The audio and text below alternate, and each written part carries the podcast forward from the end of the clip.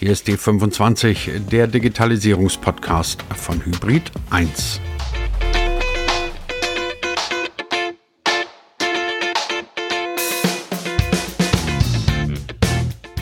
Wenn man wissen will, was unten auf der Erde los ist, dann fährt man am besten ganz, ganz weit nach oben und guckt dann von oben drauf, weil man von dort aus den besten Überblick hat. Klingt auf den ersten Blick ziemlich logisch und auf den zweiten Blick nicht unbedingt nach einem Thema für einen Digitalisierungspodcast.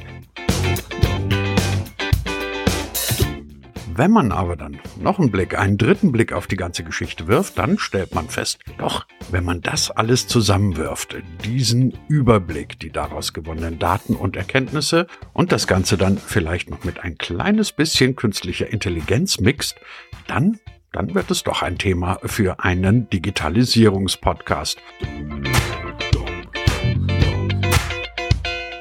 Tja, könntet ihr euch jetzt vielleicht denken, schön und gut, aber wer macht denn sowas? Bitte sehr klare Antwort. Beispielsweise eine Firma namens Live.io, die sitzt in Berlin und dessen Co-Founder Daniel Seidel, der ist heute bei uns zu Gast hier in dieser neuen Folge von D25 und erklärt uns beispielsweise, warum unsere Straßen besser werden können, warum die Verspätungen bei der Bahn endlich mal aufhören könnten und noch viele, viele andere Dinge, wenn man denn verstärkt auf diese Erkenntnisse aus dem Weltraum achten würde.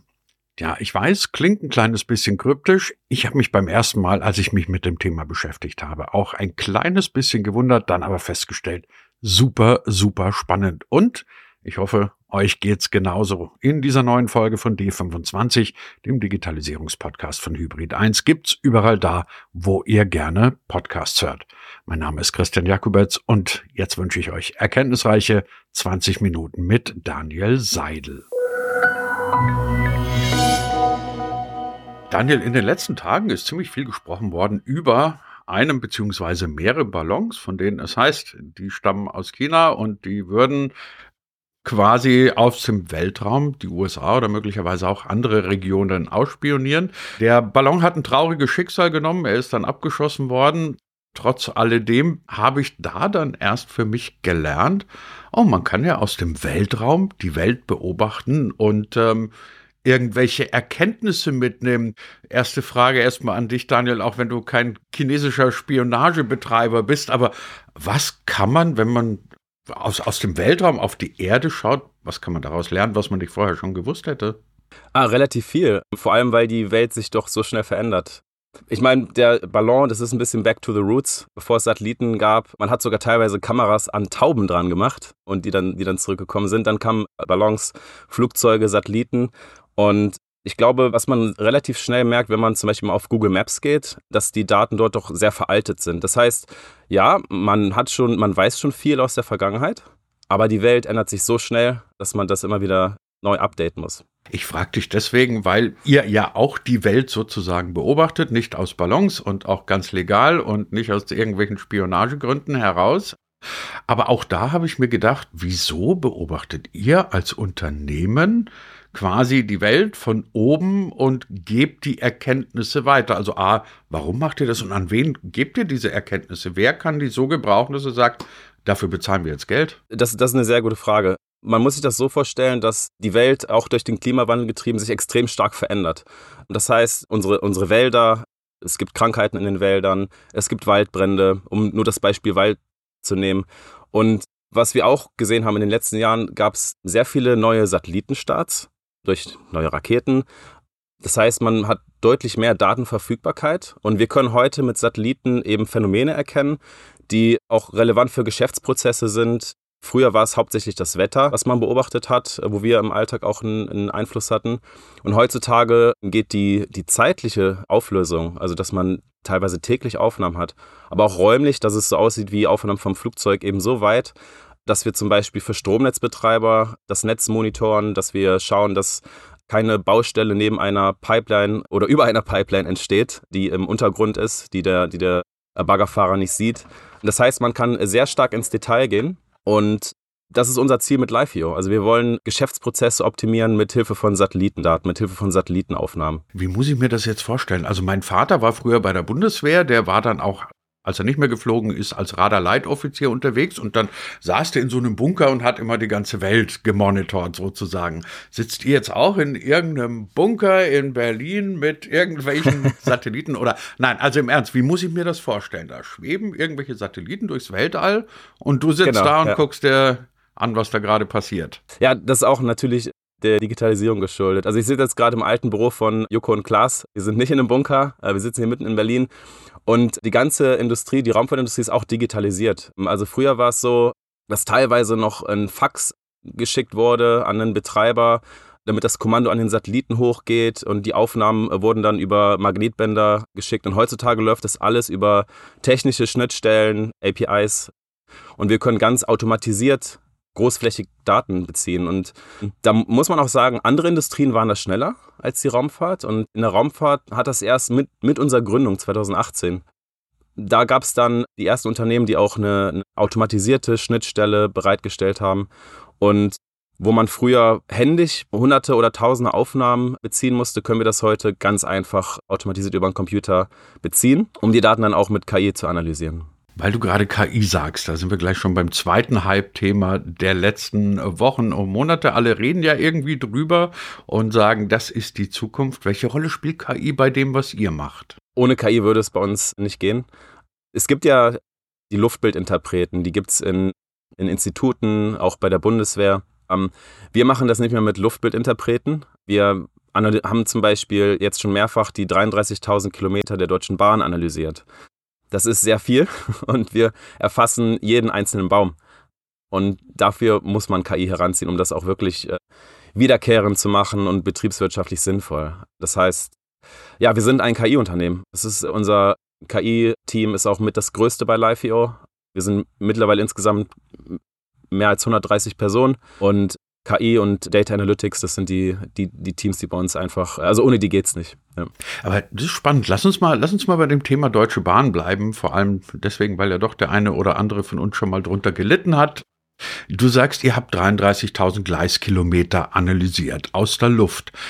Wie kann man die aus der Luft analysieren? Also ich habe mir das immer bisher so vorgestellt, da gibt es dann irgendwelche weiß ich nicht, Bauarbeitertrupps, die fahren dann an den Gleisen entlang und checken, ob die in Ordnung sind oder sowas. Jetzt kommst du und sagst, nee, wir beobachten das aus dem Weltraum. Und ja, was genau seht ihr, wenn ihr vom Weltraum auf Gleise guckt?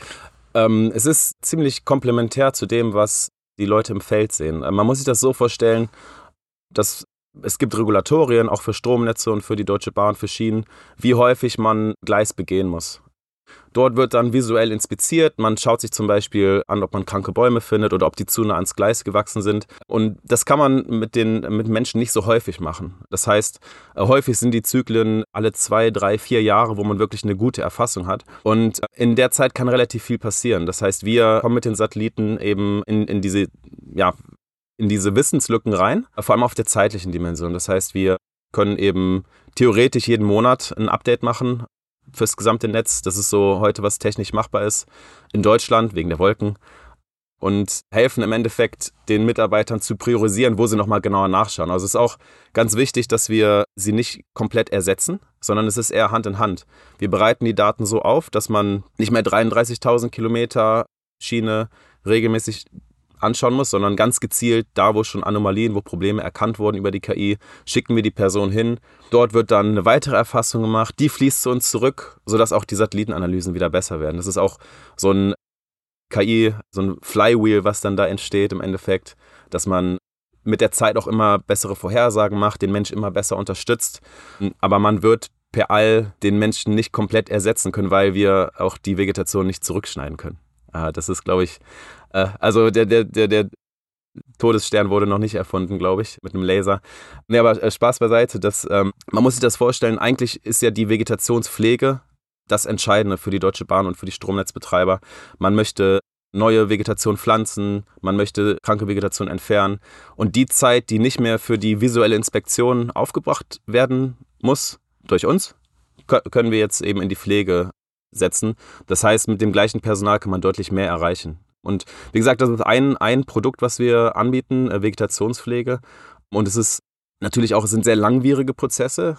Das heißt, es wird auch in den nächsten Jahren noch weiter zu Stromausfällen und zu Bahnausfällen kommen, weil wir auch nicht alle Bäume wegmachen wollen. Das heißt, wir mit der KI aus den, aus den Satellitendaten, wenn man ein ganzes Land auf einmal sieht und die Probleme in einem ganzen Land, dann, dann weiß man besser zu priorisieren. Aber es wird trotzdem noch einige Jahre dauern, bis man mehr, mehr Sicherheit dort auch hat, dass es im Sturm zu weniger Ausfällen kommt. Ist das dann letztendlich das, was ihr macht, ein Thema, das im Prinzip auf alle Bereiche, sagen wir mal, angewendet werden kann, die in irgendeiner Weise mit Infrastruktur zu tun haben? Also beispielsweise auch, sagen wir, ein Straßennetz oder so, die deutschen Autobahnen.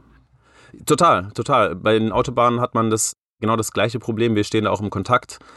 Es Wasserwege, das ist auch ein, auch ein großes Thema.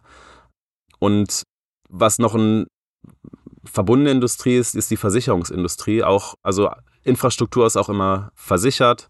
Äh, Im Falle eines Schadens muss es ja auch wieder schnell aufgebaut werden. Das heißt, wir sind auch mit Versicherern im Kontakt. Und äh, unsere These ist es auch, dass durch die bessere Qualität der Aufnahmen von Satelliten man in den nächsten zehn Jahren eigentlich einen Einfluss auf jeden Bereich hat. Und man sieht das auch heute schon. In der Landwirtschaft das ist eine Industrie, das war somit die erste kommerzielle in der, in der Erdbeobachtung. Da wird heute schon, werden heute schon Felder, also der Ertrag wird optimiert, die Bewässerung wird optimiert mit Hilfe von Aufnahmen von Satelliten. Aber sag mal, äh, zwischendrin ganz blöde gefragt, wie kommt man denn auf die Idee, sowas zu machen? Also man muss ja, man muss ja schon das, eine ja. sehr hohe Affinität auch zum, zum Thema Raumfahrt haben. Oder, oder Weltall oh, oh ja, oder wie auch ja, immer. Da machst du ein Thema auf. Also ich habe ich hab Raumfahrttechnik studiert, habe in Aachen, bin auch ein Star Trek-Fan und wollte was in der Raumfahrt gründen. Mein Mitgründer Sven ist genauso verrückt. Er ist mehr der Star Wars-Typ, ähm, hat aber auch drei Jahre zum Beispiel in einem Unternehmen gearbeitet, was einen privaten Ro Rover zum Mond schicken wollte. Und deswegen haben wir auch die Perspektive äh, gehabt, dass deutlich mehr Satelliten und deutlich mehr Raketen starten. Und ich meine, du, du hast einen Digitalisierungspodcast. Ja, wir, wir sprechen heute nicht über die Raketen oder die Satelliten. Das war die erste und die zweite Revolution in der Raumfahrt. Das war erstmal, wir, wir sagen immer, dass es die, die Basisinfrastruktur ist, die man im Orbit haben muss, bevor die digitalen Geschäftsmodelle erst entstehen können. Und ich mag das immer gerne vergleichen mit, mit, mit anderen Industrien. Im Internet waren es erst die Ciscos oder Netscape für den Zugang zum Internet, also erstmal die Hardware, dann der Zugang, bevor die Anwendungen entstehen konnten. Ein weiteres Beispiel, was ich ganz spannend finde, ist Smartphones. Da war es auch erst die Hardware-Revolution eines, eines Touchscreens, der uns ermöglicht hat, eine unterschiedliche Anwendung auf demselben Display mit einer Interaktion zu haben. Und also auf diese Hardware-Revolution folgen immer die Software-Revolution. Und das passiert gerade in der Raumfahrt. Und was ich auch ganz spannend finde, in den Medien sieht man meistens nur die Raketen. Also wirklich den Anfang. Das heißt, man ist eigentlich zehn Jahre in den Medien, in der, in der öffentlichen Wahrnehmung, vielleicht zehn Jahre zu spät ungefähr. Deswegen freue ich mich, dass das jetzt auch, auch bei, bei dir hier besprochen wird. Aber wenn du, wenn du es mal so ein bisschen allgemeiner betrachtest, welche Potenziale haben denn dann in Zukunft, sagen wir mal, die Mischung aus, wir beobachten die Welt von oben, wir bekommen Unmengen von äh, Daten eingespielt und äh, wir können sie mittels KI mit schnellen Rechnern irgendwann mal auch zu brauchbaren Analysen auswerten. Es müsste ja dann eigentlich, wenn ich dich richtig verstehe, ein, ein, ein riesengroßes, boomendes Geschäftsfeld in den nächsten Jahren werden. Ihr seid aber die Ersten, von denen ich höre, dass sie es machen. Ja, wir waren, wir waren sehr früh, das stimmt schon. In unserer Industrie, wir haben auch sehr häufig gehört, dass wir die Ersten sind, die mit speziellen Kunden gesprochen haben über das Thema. Allerdings sehen wir da jetzt schon auch einen Trend, dass immer mehr Unternehmen, auch immer mehr Startups entstehen. Wir haben sozusagen im Startup-Slang die First Mover Advantage. Wir haben ja auch relativ viel Kapital eingesammelt. Aber was wir auch sehen, ist, es gibt so viele äh, Probleme, die man mit den Daten lösen kann. Das ist Fluch und Segen zugleich. Weil wir müssen so viele technische Probleme noch lösen. Also Satellitendaten haben ihre Komplexität. Also bevor man die KI erstmal anwenden kann, muss man sie vorbereiten. Man muss aus verschiedenen Aufnahmen mit Wolken wolkenfreies Mosaik erstellen. Das ist nur ein Beispiel. Und die, die Eintrittsbarrieren waren dann doch noch relativ hoch in den vergangenen Jahren. Und das wird sich auch in den nächsten Jahren ändern, weil es gibt zum Beispiel Startups, die sich nur darum kümmern, einen einfacheren Zugang zu Bilddaten zu, zu generieren. Das heißt für uns, wir sehen gerade so ein bisschen den wilden Westen. Es entsteht recht viel, viele Unternehmen, aber es wird da auch, das fängt bei den Satelliten an, eine Konsolidierung geben. Und auch bei uns. Also ich habe allein jetzt schon durch die durch die Finanzierungskrise von zwei Wettbewerbern gehört, die die jetzt ihr Geschäft aufgegeben haben. Und die haben auch was Sinnvolles gemacht. Sie haben auch Wälder gemonitort, wo jeder sagt, ja, das macht Sinn, haben aber nicht das richtige Geschäftsmodell gefunden. Und das heißt, äh, ja, ich bin gespannt, was wir auch mit LiveView in den nächsten Jahren analysieren werden, weil dann wirklich den, den, den richtigen Wert in ein, in ein kommerzielles Geschäftsmodell dann auch einzubinden, was den Leuten hilft, das ist dann doch nicht so einfach. Und dann merken wir immer wieder, dass auch wir es unterschätzen, wie viel Entwicklung man dann braucht. Und das ist eben nicht nur die rein technischen Themen wie KI oder Cloud, sondern es ist auch, wie bringe ich das in einfache Nutzererfahrungen in eine, in eine, mobile Anwendung, dass der Forstmitarbeiter draußen eben kein Raumfahrtexperte sein muss. Er muss kein KI-Experte sein, er bekommt einfach eine Aufgabe auf sein Handy. Und, und das sind so die, die, die spannenden Fragen, die, die, die ich mir gerade auch stelle in 2023, ist, wie wir es wirklich, wie wir diesen Zugang einfacher machen können zu diesen Informationen. Weil, ich meine, du kannst dir vorstellen, stell dir vor, du hast diesen Overview-Effekt so nannte man es damals, wenn ein Astronaut die Erde im Ganzen siehst. Und jetzt bist du ein Asset Manager von einem Stromnetzbetreiber und du siehst das allererste Mal alle deine Probleme. Das ist wirklich teilweise überwältigend bei unseren Kunden. Also das haben wir auch schon gemerkt, dass wir auf einmal 10.000 Aufgaben haben. Wie, wie soll man das erledigen? Das heißt, wir müssen da auch wirklich eine Vorreiterrolle einnehmen, um, um das möglichst einfach zu machen für unsere Kunden. Und ja, deswegen, also ich bin auch nach fünf Jahren, freue mich jeden Tag. Es gibt immer wieder neue Herausforderungen, neue Anwendungsfälle. Und ich hoffe ja auch, dass wir im Alltag, also wirklich B2C-Anwendungen, Business to Consumer, äh, sehen werden. Gibt es heute noch nicht. Hatte Wetter eingangs genannt. Aber es ist nur eine Frage der Zeit, wann, wann ich vielleicht auch schaue, hey, wie ist denn die Wasserqualität heute oder wie ist, denn, ist der Park ausgelastet? mittels, mittels Satellitenaufnahmen. Ja. Jetzt sind wir eh schon mittendrin im Zukunftsthema. Dann lass uns doch zum Abschluss noch ganz kurz von dir eine Perspektive aufzeigen für euer Unternehmen. Was denkst du, wie wird sich das oder wie sollte sich das idealerweise in den nächsten zwei, drei Jahren weiterentwickeln? Wir haben uns die letzten vier, vier Jahre stark auf Linieninfrastruktur, also Stromnetze, Schienen, Pipelines fokussiert, weil man wirklich tief gehen muss in das Problem. Man, man muss wirklich den, den Kunden verstehen. Und wo, wo wir uns jetzt hin entwickeln, ist, dass wir neue Märkte erschließen, aber uns auch weiter zu einer Plattform entwickeln. Und ich würde mir wünschen, dass von den Zuhörern heute in drei Jahren jemand unsere Technologie nutzt, um ein anderes Problem zu lösen, das wir noch nicht gelöst haben. Da sind noch einige äh, Herausforderungen technischerseits, die wir lösen müssen.